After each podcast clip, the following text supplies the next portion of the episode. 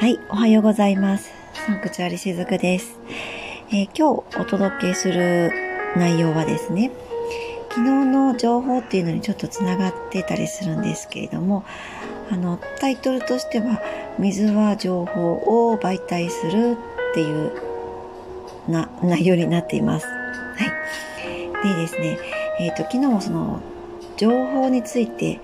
えー外側からの情報ですね。昨日お伝えしたのはですね、外側からの情報をどのように、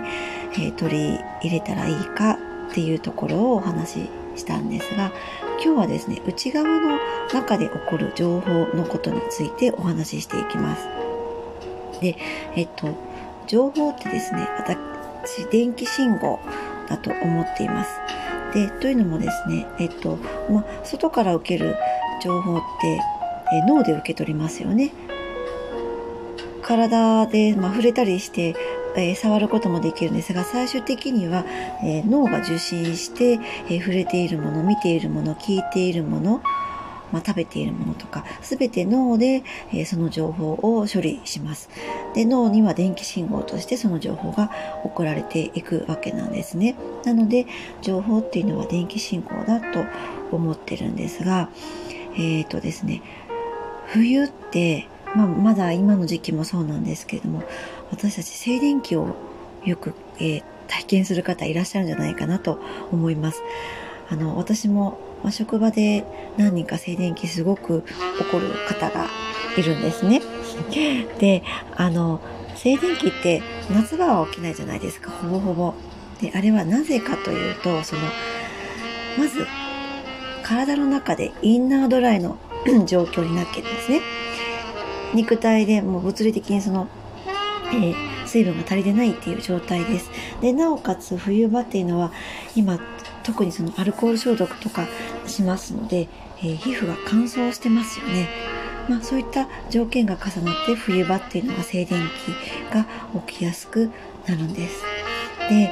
インナードライってその 冬場もそういう風になりますし、あと夏もその脱水ということで、えインナードライになることってあったりしますよね。まあ、私たちの体って70%以上が水分でできてるので、水っていうのはとても大事になってくるわけなんです。でも、時々ですね、えー私も以前そうだったんですが、私のお客様の中で水が苦手なんですっていう方がいらっしゃいます。で、それは水分が苦手なんじゃなくて、水が苦手なんですね。なんかお茶とかコーヒーとかは飲めるんだけど、水が飲めないっていう方が時々いらっしゃいます。で、えっ、と、ま、以前の私も飲めなかったんですが、これは、えーどういうことが内側で起こってるかというと、その水に対する恐怖っていうのが自分の内側の情報として残ってると、こういうことが起こったりします。水が飲めないっていうことが割と起こったりします。なので、まあ、水が飲めないっていうことなので、お茶湯だったら大丈夫っていう方もいます。あと、ちょっとこう、えーでしょう、アロマオイル、あの食用のアロマオイルっていうのがあるので、そういうのを入れると大丈夫っていう方もいます。で、まあそういったその恐怖、水に対する恐怖があって、えー飲めないっていう時はどうしたらいいかっていうとですね、あのー私はちょっとその過去生のところで、えー水に対する恐怖が生まれるような体験があったので、今世でも水が喉を通るときに、えちょっと怖くって飲めないっていうことがあったんですが、そういうふうにその自分の内側にある、えー情報の中に水に対する恐怖があるんだっていうふうにまずこう気づいてあげるっていうことが大事だったりします。あの気づいてあげるだけであの良かったりするんですね。あの気づいてあげれないからこそ気づいてほしくって私は水が飲めないよっていうことで自分が教えてくれてるわけなのでまずはあそっか私これまで生きてきた、まあ、過去世だったり今世でもですね過去のどこかで水に対する恐怖が生まれたから私水がダメなんだなっていうふうにその気づいてあげてそうなんだねって自分がその現実をあの受け入れてあげるだけでだいぶ変わってきます。であとはですねあとできることは何があるかというと私もこれやってたんですがそのさっき言いました食用のアロマイルっていうのがあるんですね。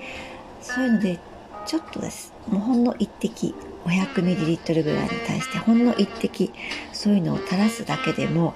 アロマってあの鼻から香りますよね。で鼻はあの直感の直感のための大切な器官ですっていうこともお伝えしたと思うんですけれども鼻からそうやってこう香りを嗅いであげることで水に対する抵抗がちょっと和らいだりします。でそうやってちょっとずつ水に対する抵抗を減らしていくっていう方法もあります。あともう一つはですね、えっと、ご存知の方もいらっしゃるかもしれないんですが、えー、江本明さんだったかな？あの水の研究をされた方がいらっしゃるんですね。えっ、ー、と水にですね「ありがとう」っていう言葉を毎日かけてそれを、結晶化させたんですね確か。で顕微鏡で覗いてみると雪の結晶みたいになんかとても綺麗な結晶が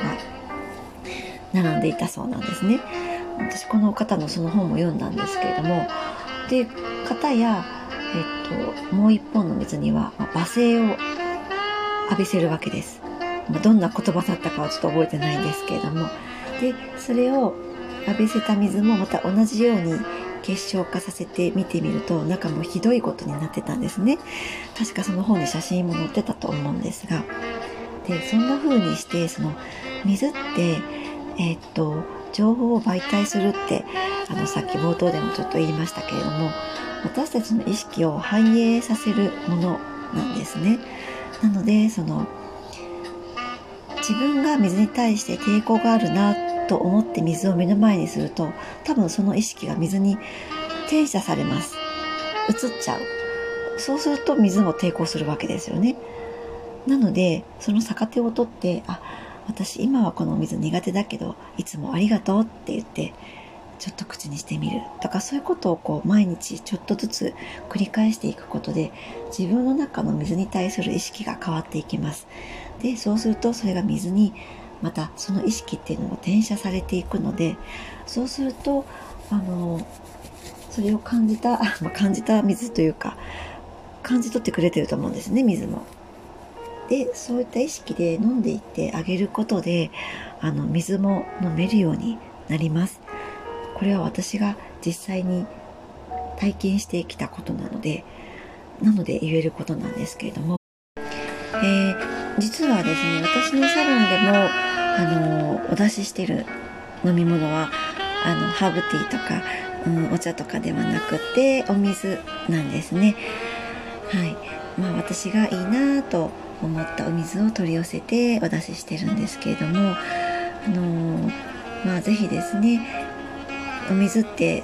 人間にとって欠かせない素晴らしいエッセンスなのでお水とぜひ仲良くなって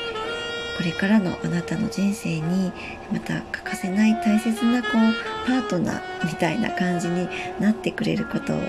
え、願って今日はこの収録をいたしました、はい。え今日も最後まで聞いてくださりありがとうございました。しずくでした。